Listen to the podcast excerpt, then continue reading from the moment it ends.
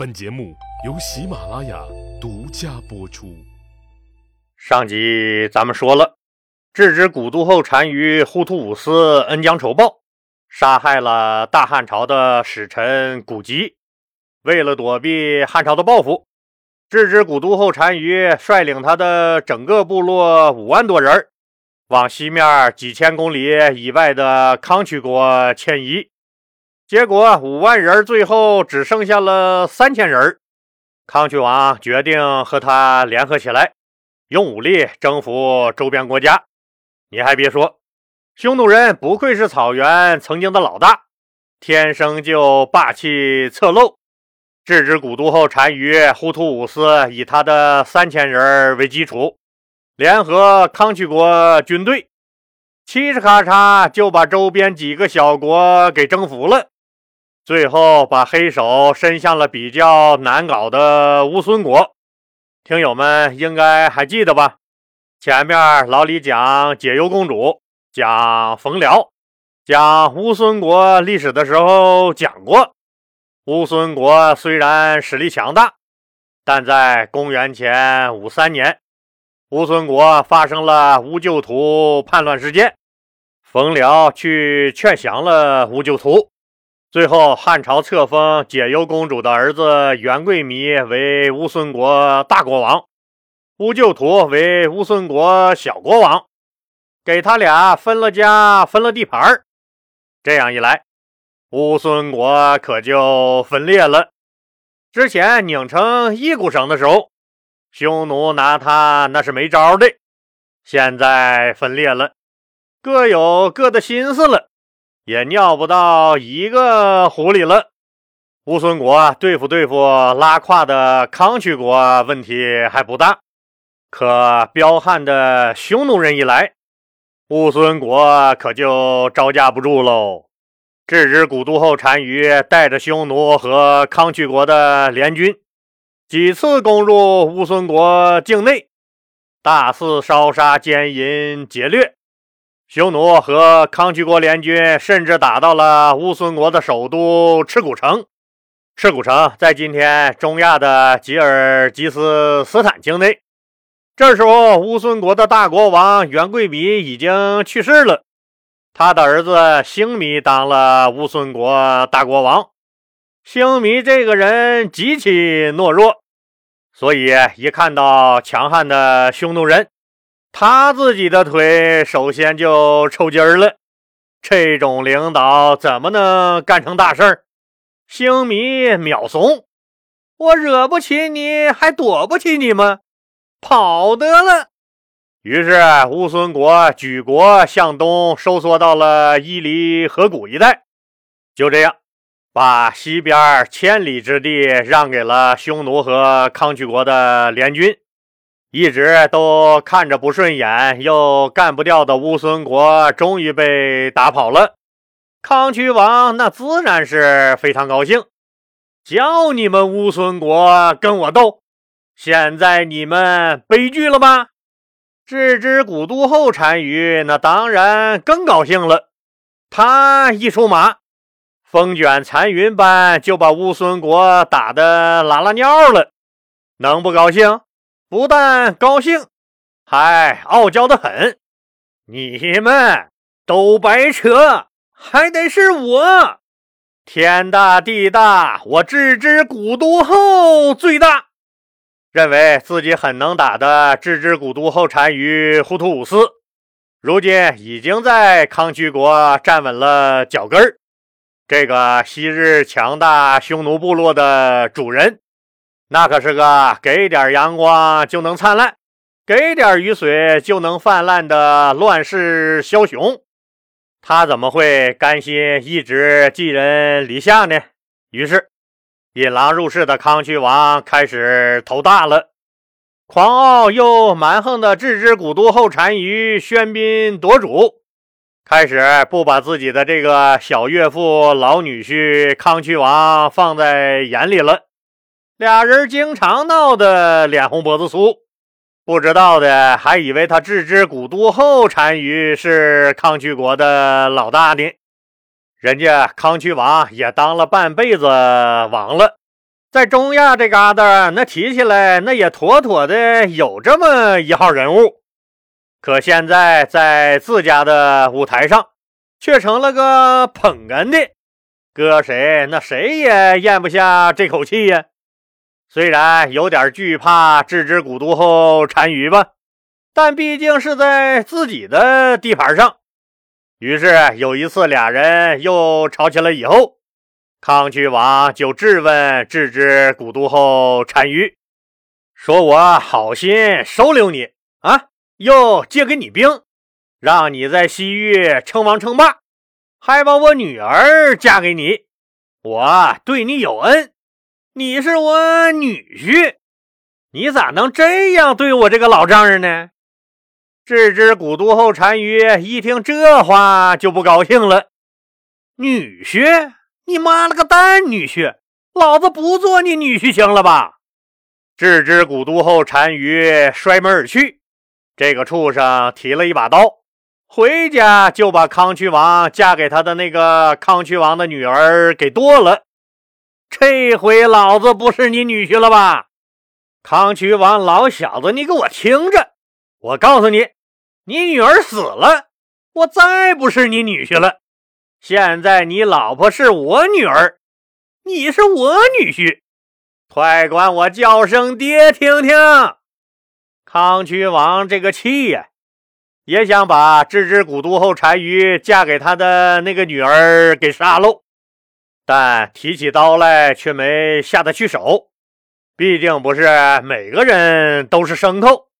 康曲王当然知道他们两个老头子的矛盾和人家小姑娘没一点关系，于是康曲王就悲剧了。这下子知道啥叫引狼入室，啥叫请神容易送神难了。康渠王的遭遇引起了康渠国内很多大贵族的不满，他们觉得置之古都后单于太欺负人了。岂有此理啊！康渠是康渠人的康渠，不是你匈奴人的康渠。能在我们这儿待你就待，不能待就他妈麻溜的给爷滚蛋！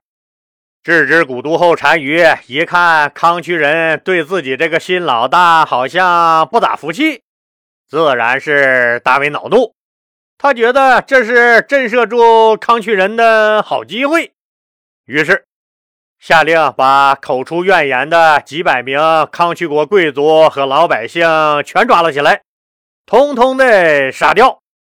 为了制造恐怖的效果，郅支古都后单于又下令把这些尸体剁成一块一块的，扔到都赖河里去喂了鱼。都赖河就是今天中亚哈萨克斯坦境内的塔拉斯河。这一出可谓是把恐怖效果彻底拉满了。康曲国民风大概还比较淳朴，康曲人都以为是斗斗嘴皮子的事儿，那咋还就杀开人了？还弄得血呼淋拉的，吓死个人了。于是，有六十万人口的康曲国，上至国王贵族，下到普通的老百姓。都被嚣张残暴的郅支古都后单于和他手下的那三千个人吓住了，谁也不敢吱声了。郅支古都后单于当然明白，康曲国这茬领导人都是怂包，那以后会不会出一个狠人？如果真有狠人出来领导康区人和自己闹，自己这三千人那实在是不够看的，得赶紧想个办法一劳永逸。什么办法呢？那就是修一座坚固的城堡，作为自己的大本营，这样就进可攻，退可守了，自己便可从容做大，万无一失了。当然。修城堡这种脏活累活，怎么能让自己那三千个兄弟来干呢？康曲国几十万贱民闲着干啥呀？让他们来修好了。于是，康区人不堪回首的悲惨岁月开始了。在都赖河畔，每天都有五百多康区百姓，在匈奴人皮鞭的驱使下，搬石头、运木材，轮流给匈奴人修建城堡。对此，软弱的康区王那屁都没敢放一个，只能任由匈奴人胡搞了。挨打挨骂了两年，康区人终于在都赖河畔，也就是今天哈萨克斯坦南部的江布尔城一带，建成了一座巨大的城堡。这就是郅支城。郅支城的铸造仿照罗马城堡风格，里外三重土木城墙，那是相当的牢固。就这样。郅支古都后单于彻底反客为主，重新在中亚建立起了一个强大的匈奴殖民国家。郅支古都后单于当然不满足于一城一池，他随即派出使者，责令大渊国等国家每年都要给他来进贡。他还制定了彻底吞并乌孙国和康区国的远景规划。在他的规划里，吞并乌孙国和康区国以后，以这两个和匈奴风俗相近的游牧大国为根基，向南侵略大渊、大月支和山利乌邑等国，向西威胁安息，安息也就是今天的伊朗，向北威胁伊列，在图谋奴役周边的其他各国。当然了，不是谁都和康渠王一样怂包。对于不服气的那些国家，郅支古都后单于多次发兵震慑，展现了十足的匈奴霸权主义。按咱们现在的话说，就是以郅支古都后单于为首的一群匈奴恶棍，已经成为地区和平的最大威胁。再说汉朝这面，得知郅支古都后单于真的把自己派出去的使者古吉和古吉率领的整个汉朝代表团都给杀了，那是人人悲痛。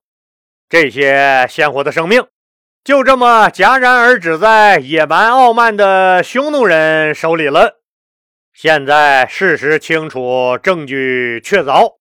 古吉已经用自己的生命试探出了置之古都后单于的态度，他是一门心思想跟咱大汉朝对着干了，这可是对大汉朝的公然挑衅。既然事情清楚了，那问题也就简单了，只有两个选项：打还是不打呢？这是个大难题。郅支古都后单于的老巢郅支城，离着汉朝一万两千多里地，比当年李广利远征大渊那还要再远上一千多里。这仗那是太难打，而且汉朝现在也没有卫青、霍去病那样的绝世名将，万一干输了，那更是助长了郅支古都后单于的嚣张气焰。大臣们都觉得那还是慎重一点好。难道就这样放过他吗？一万两千里不放过又能怎么样呢？那好歹得把我们大汉使臣古籍的尸体以及囚禁的江南使同志要回来吧。于是，汉朝又三次派使节前往郅支城。要求郅支古都后单于立即放了被他关押的江乃使同志，同时把古吉的尸体交给我汉朝。可汉朝的幺二零去了三回都没拉回古吉的尸体，郅支古都后单于那就是不给。对于这个在中亚杀人放火为祸一方，嚣张至极。极大的损害了汉朝威严和西域利益的二五仔置之古都后单于，以及他这次严重的外交挑衅事件，一时成为了长安朝野上下热议的焦点话题。这就让不甘心一辈子当个储备干部的陈汤激动了。好男儿志在四方，人人都说置之古都后单于是个大祸害，可在人家陈汤的眼睛里，这哪是祸害呀？这是千载难逢、飞黄腾达的大机会呀！陈汤认为。西域就是个冒险家的乐园，张骞、常惠、李广利、傅介子、郑吉这些牛人，那可都是从西域这地方捞到封侯这么大功劳的。如果没去西域，他们可能那啥也不是。他们能做到的，我陈汤也一定能做到。何况现在西域是汉朝有史以来最乱的时候，正所谓乱世取功名，万里觅封侯，这是所有大汉热血男儿最向往的事情。陈汤当然也不例外，而且他比别人更渴望、更向往、更狂热。于是陈汤行动了。好了，今天就说到这儿吧。非常感谢您的收听。